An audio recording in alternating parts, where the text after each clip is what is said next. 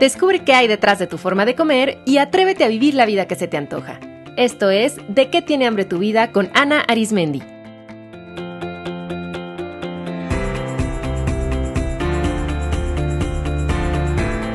Este es el episodio 217, Violencia Corporal.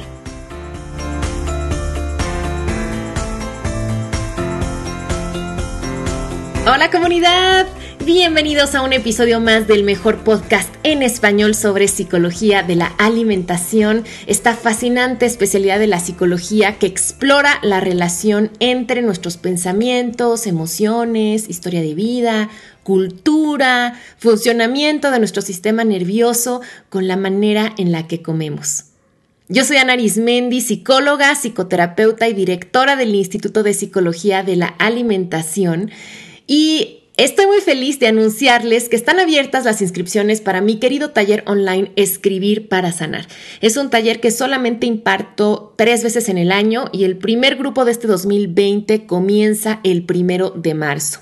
En el taller les enseño cómo utilizar la escritura como herramienta terapéutica para conocerse mejor, comprender su forma de comer, manejar emociones, cambiar pensamientos, sanar heridas, tener claridad y tomar decisiones. El taller dura un mes y cada día harán un ejercicio diferente de escritura, por lo que al final habrán aprendido y puesto en práctica 30 diferentes estrategias de escritura terapéutica, todas diferentes entre sí. El taller incluye acceso al salón, al salón virtual y al grupo de apoyo, cinco sesiones grupales en vivo conmigo, un diario y un manual en formato PDF y un regalo muy especial. Mi ebook En vez de comer, escribe que incluye estrategias de escritura terapéutica para aplicar justo en esos momentos donde aparece la urgencia por comer. El cupo del curso es limitado y la información sobre inversión, formas de pago, fechas y políticas está en mi página psicoalimentación.com diagonal cursos. El link directo está en las notas del episodio. Si escuchar este podcast les ha servido, imagínense lo que sería trabajar directamente conmigo a través de ejercicios prácticos. Me dará mucho gusto coincidir en este taller y poderles apoyar de una manera más personal.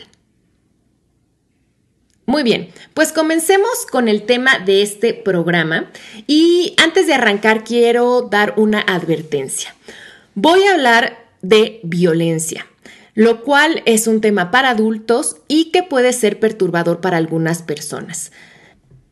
Por ello, les sugiero escucharlo con discreción y si se sienten agitados, movidos por el tema, pues no continúen escuchándolo o háganlo siendo muy conscientes de su autocuidado y buscando ayuda si es necesario. Recuerden que este y todos los episodios del podcast no sustituyen la valoración, tratamiento ni acompañamiento de un profesional de la salud mental. Ok, con motivo del Día Internacional de la No Violencia y la Paz, que se conmemora cada 30 de enero y que fue declarado así por la UNESCO recordando el día de la muerte de Gandhi, quiero aprovechar esta fecha para hablar de un tipo de violencia poco reconocida, pero desafortunadamente muy frecuente, que es la violencia corporal. Este es un término que no existe, digamos, formal o legalmente y al que yo defino como la discriminación y agresión hacia el cuerpo de una persona derivada de alguna característica física. O sea, la violencia corporal es la discriminación o agresión que recibe una persona por el color, tamaño, peso, forma o edad de su cuerpo o porque su cuerpo tiene alguna distinción que lo hace diferente de otros, como por ejemplo tener una cicatriz, tener una marca, tener un lunar, o porque su cuerpo se comporta de cierta manera, por ejemplo, camina o habla de alguna forma. Quiero distinguir lo que estoy llamando violencia corporal de otros dos tipos de violencia que involucran al cuerpo, como son la violencia física y la violencia sexual. De acuerdo a definiciones de la Organización Mundial de la Salud, la violencia física es el uso intencional de la fuerza física y o de amenazas contra otra persona, un grupo de personas o una comunidad que tiene como consecuencia daños a la salud, daños psicológicos o la muerte. Y la violencia sexual es cualquier actividad, actitud o contacto sexual que ocurre sin el consentimiento de alguna de las partes. Ambos tipos de violencia se encuentran tipificados y penados por ley y en general son reconocidos como violaciones a los derechos e integridad de una persona en la sociedad, aunque aún en muchos lugares del mundo y tristemente en mi país, México, la violencia física y sexual siguen siendo prácticas comunes y normalizadas en las familias, en los grupos sociales y en las comunidades, y además están protegidas por tremendas redes de corrupción y de impunidad.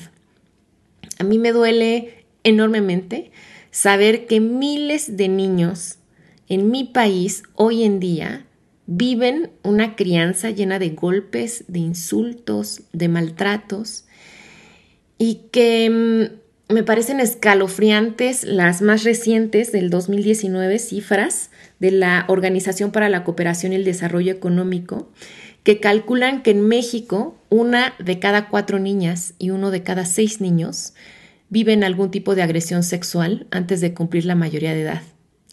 Y además de cada mil casos de abuso sexual a menores, únicamente se denuncian 100 y solo 10 van a juicio y de ahí nada más un caso llega a condena. Así es que la violencia física y la violencia sexual no son ni casos aislados ni raros, sino que desgraciadamente son las vivencias cotidianas de muchísima gente.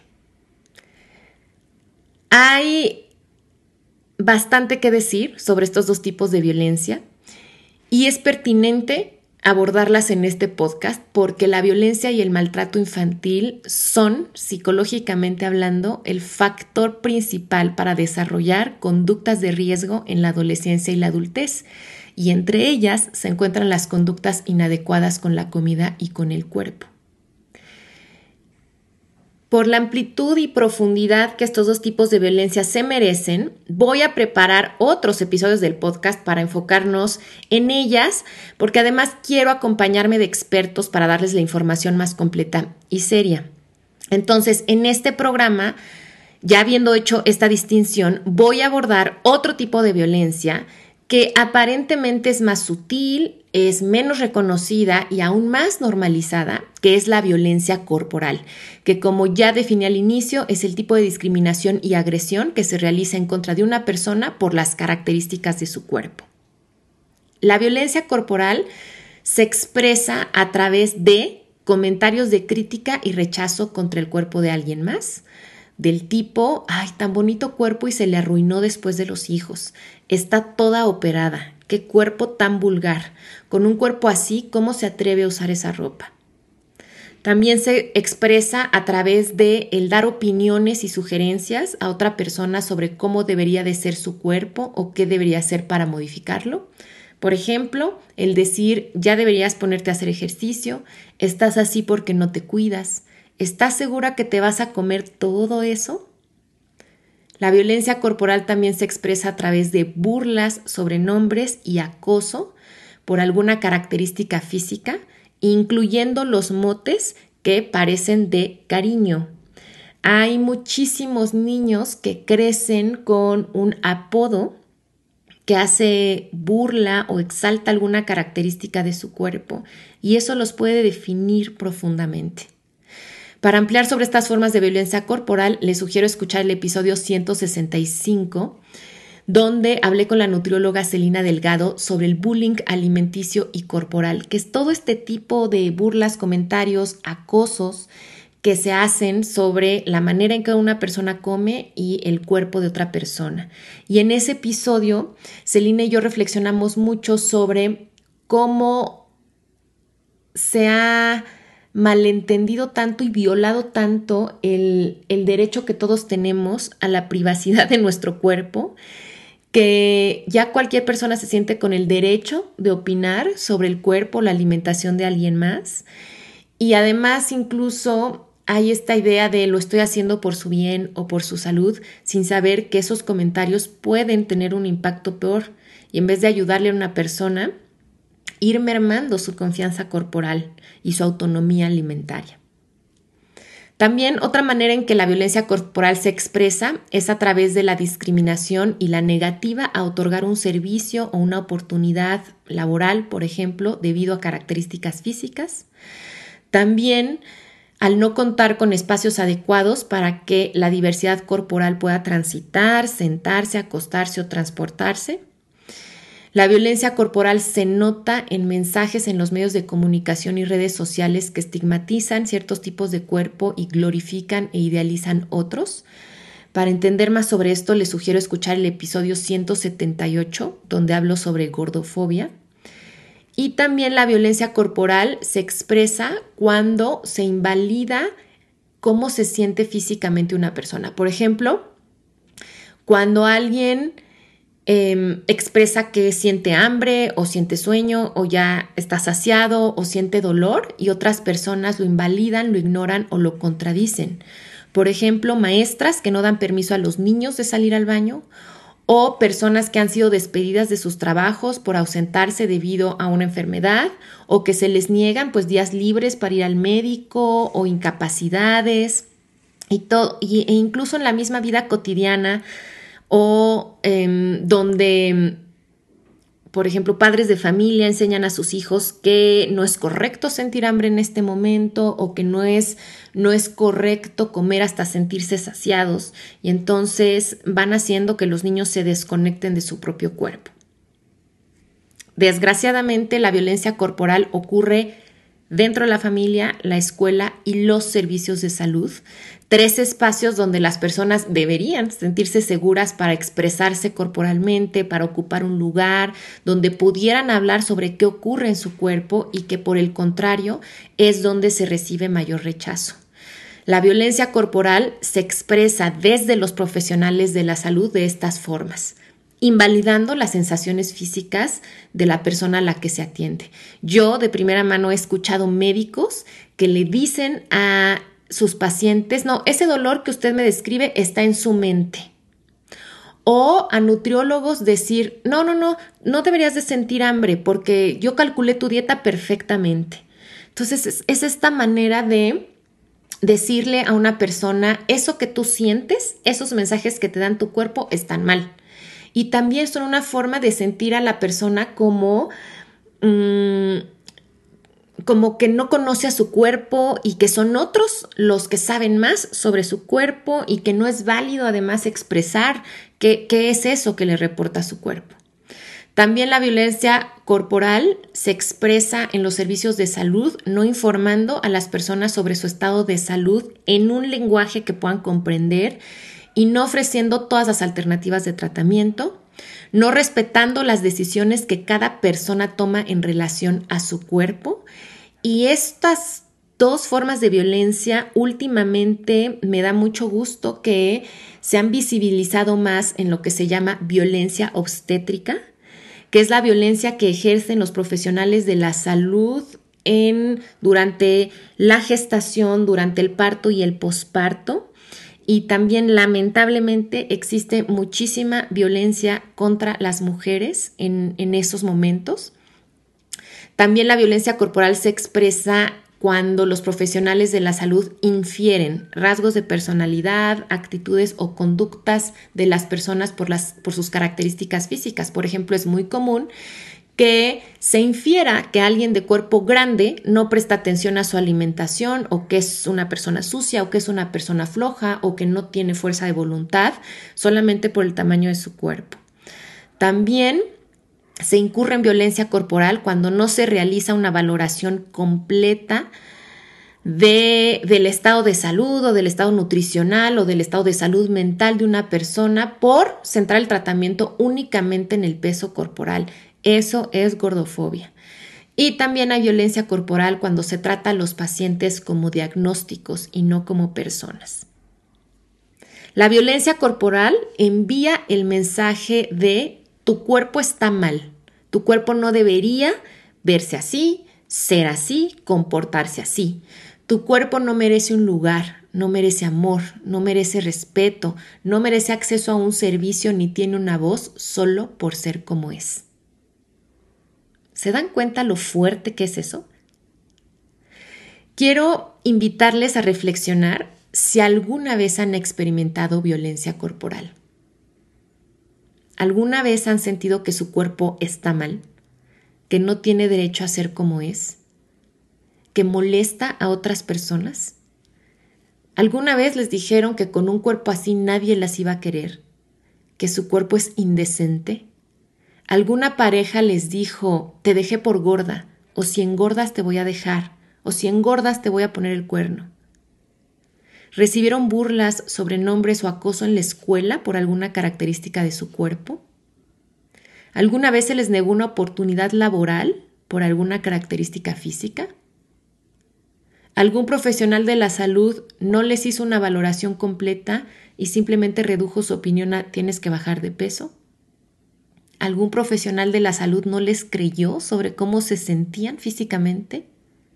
¿Algún profesional de la salud o algún familiar no respetó sus decisiones acerca del tratamiento que ustedes eligen para su cuerpo?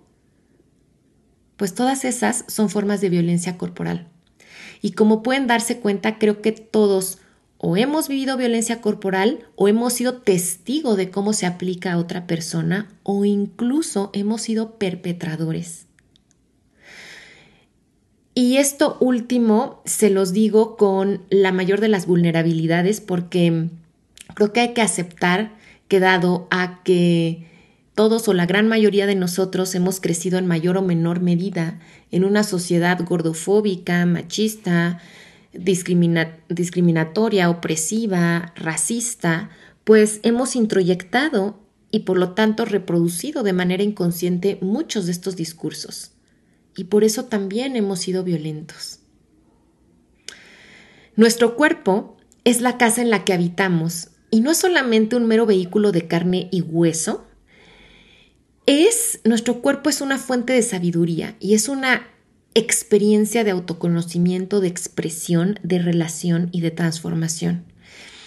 Y la violencia corporal nos hace sentir inseguras en nuestra propia piel, y eso por lo tanto afecta profundamente nuestro autoconcepto, nuestro desarrollo, nuestra confianza, nuestras relaciones con otras personas.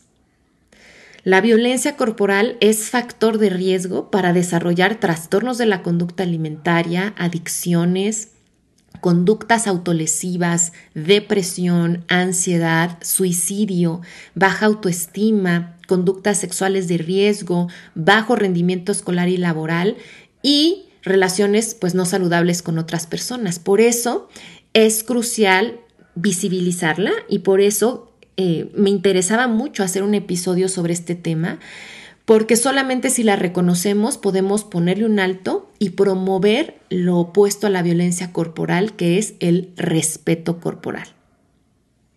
En este Día Internacional de la No Violencia y la Paz, les comparto 10 maneras de fomentar el respeto corporal. Número uno, sean más conscientes de las formas en las que podrían estar participando en este tipo de violencia Perdónense por ello y decidan dejar de involucrarse en esos discursos. Como les decía, ya que la mayoría de nosotros crecimos en sociedades con mucha violencia corporal, es natural que en cierto grado hayamos introyectado y replicado ese discurso y esas actitudes, en general sin mala intención, y además no solamente las hemos replicado con otras personas, sino muy probablemente contra nosotras mismas. Así es que vamos a comprender que pues venimos de este contexto y en vez de sentir una profunda culpa o sentir muchísimo auto arrepentimiento, mejor vamos a ser compasivas con nosotras mismas y vamos a tomar acción. La mejor manera de reparar es actuando hoy con mayor conciencia y actuando diferente. Dos, no sean violentas consigo mismas. La primera y más profunda violencia corporal que ejercemos es en nuestra contra. Así es que cuiden su diálogo interior y la forma en la que tratan a su cuerpo. Trátense como les gustaría ser tratadas. 3. Alcen la voz ante su médico, ante su nutriólogo, ante su enfermera, ante su entrenador, ante su psicólogo, ante su maestro, su compañero de trabajo, su familiar. Pongan límites. Nadie tiene derecho a opinar ni discriminarlas por su cuerpo y se vale expresarse y decir no. 4. No tienen que seguir ese tratamiento aunque lo dicte la eminencia que les recomendaron, aunque les digan este es el mejor doctor del mundo, no tienen que seguir ese tratamiento si involucra humillación, si les genera ansiedad, si su cuerpo les está reportando lo opuesto a lo que les dicen y si ese tratamiento les hace sentir que su cuerpo es inadecuado. Busquen otras opciones y confíen en su intuición. 5. Edúquense en enfoques como salud en todas las tallas, alimentación intuitiva y Well Now. Aquí en el podcast tengo episodios con expertos sobre estos temas. Por ejemplo, el episodio Número 168, nutrición incluyente con Raquel Lobatón. El 160, peso ideal versus peso natural con Ana Lucia Filippi. El 147, confianza corporal con Lilia Graue. O el 139, salud en todas las tallas con Ana Lucía Filippi porque al educarse en estos nuevos enfoques les va a dar poder para entender su cuerpo desde otras perspectivas y también desde ahí les va a permitir conectar con profesionales de la salud que seguimos estos nuevos paradigmas que son inclusivos y que están basados en evidencia científica. 6. Celebren aquello que las hace diversas corporalmente. Esto me encanta. Por ejemplo, yo celebro mi cabello rizado que me diferencia de otras personas y orgullosamente llevo mi melena suelta. Mi querida Cici Garza, que es entrenadora y que fue invitada en el episodio 25, acuñó hace muchos años una frase que me gusta mucho que dice, roquea tus imperfecciones. O sea, siéntete orgullosa de eso que la sociedad te dice que es imperfecto, porque es lo que te hace única y sobre todo porque es lo que es. Ella, por ejemplo, comparte su abdomen aguadito y sus estrías posparto, lo que no la priva de usar un traje de baño o un top para hacer ejercicio y gozar de su cuerpo. Entonces pregúntense qué parte de su cuerpo es único y es especial. Resignifiquen eso que tanto han visto como un defecto, como algo que las impulse a amar más a su cuerpo. En el episodio 175 encontrarán mucha inspiración de la beauty blogger Priscila Arias, alias la fashionista, y su movimiento La belleza no se mide en kilos. 7. Dejen de seguir cuentas en redes sociales y consumir información que fomenta la violencia corporal y el bullying alimenticio. Yo siempre digo en referencia a redes sociales e información, si no te da paz, no lo leas, no lo escuches, no lo veas y no lo sigas. 8. Conecten con otras personas que están en el proceso de soltar el discurso violento y que están cultivando nuevas formas de pensar, de hablar, de actuar y de querer a su cuerpo. Y hablando de redes sociales, pues ahí también hay todo un grupo de personas y de profesionales de la salud que estamos compartiendo recursos y contenido. Entonces, chequen movimientos como Body Positive, como el movimiento No Dieta, como los movimientos que ya mencioné de salud en todas las tallas, Well Now, alimentación intuitiva, Mindful Eating, Body Trust, confianza corporal. Ahí van a encontrar personas que son mucho más abiertas y que mm, les van a compartir ideas radicalmente diferentes para relacionarse con su cuerpo. 9. Recobren el placer corporal. Esto es vital. La violencia corporal convierte al cuerpo en una fuente de sufrimiento dolor. Y eso es tristísimo porque el cuerpo es y por naturaleza una fuente de placer una fuente de amor, una fuente de vida. Así es que hay que reconectar con ello. Hagan aquello que les gusta hacer y coman con placer, muévanse con placer explórense más sexualmente, gocen con lo que perciben sus, sentidos, vístanse bonitos sin importar qué les dicen los demás, vístanse cómodo, denle también comodidad a su cuerpo, es decir, disfruten todo lo que su cuerpo es. Y 10. Relaciónense con su cuerpo desde el autocuidado. Nuestro cuerpo siempre, cada segundo, nos demuestra amor porque nos mantiene con vida ya es momento de darle amor nosotras también. Así es que cuiden a su cuerpo como cuidarían el cuerpo de un niño, de su hijo, de su sobrino. Aliméntense adecuadamente, duerman, descansen, jueguen, cuiden su higiene, cuiden sus dientes, cuiden su vista, háganse revisiones médicas periódicas, salgan al sol, caminen descalzas, respiren aire fresco, denle amor a su cuerpo, se lo merece y es digno de ello. Por último, si han vivido violencia corporal, busquen ayuda psicológica para sanar. Sepan que no están solas. Habemos psicólogos que somos expertos en trauma, que estamos formados en enfoques donde trabajamos desde el cuerpo para darle voz y permitirle sanar. En particular, es mi compromiso que mis espacios de atención y divulgación, tanto físicos como virtuales, sean lugares seguros donde todos los cuerpos y todas las historias sean bienvenidas, sean respetadas y sean escuchadas. Para comenzar a sanar, les pueden servir mucho los episodios 144, cómo sentirte segura en tu cuerpo, 147, confianza corporal y 202, autoestima corporal. Espero que este episodio sirva para visibilizar la violencia corporal y sobre todo que les haya brindado esperanza para ponerle un alto y cultivar la paz corporal.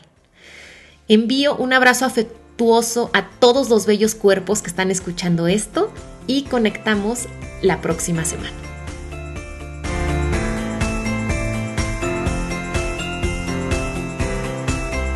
Esto fue De qué tiene hambre tu vida con Ana Arismendi. Para más información visita www.dequetienehambretuvida.com.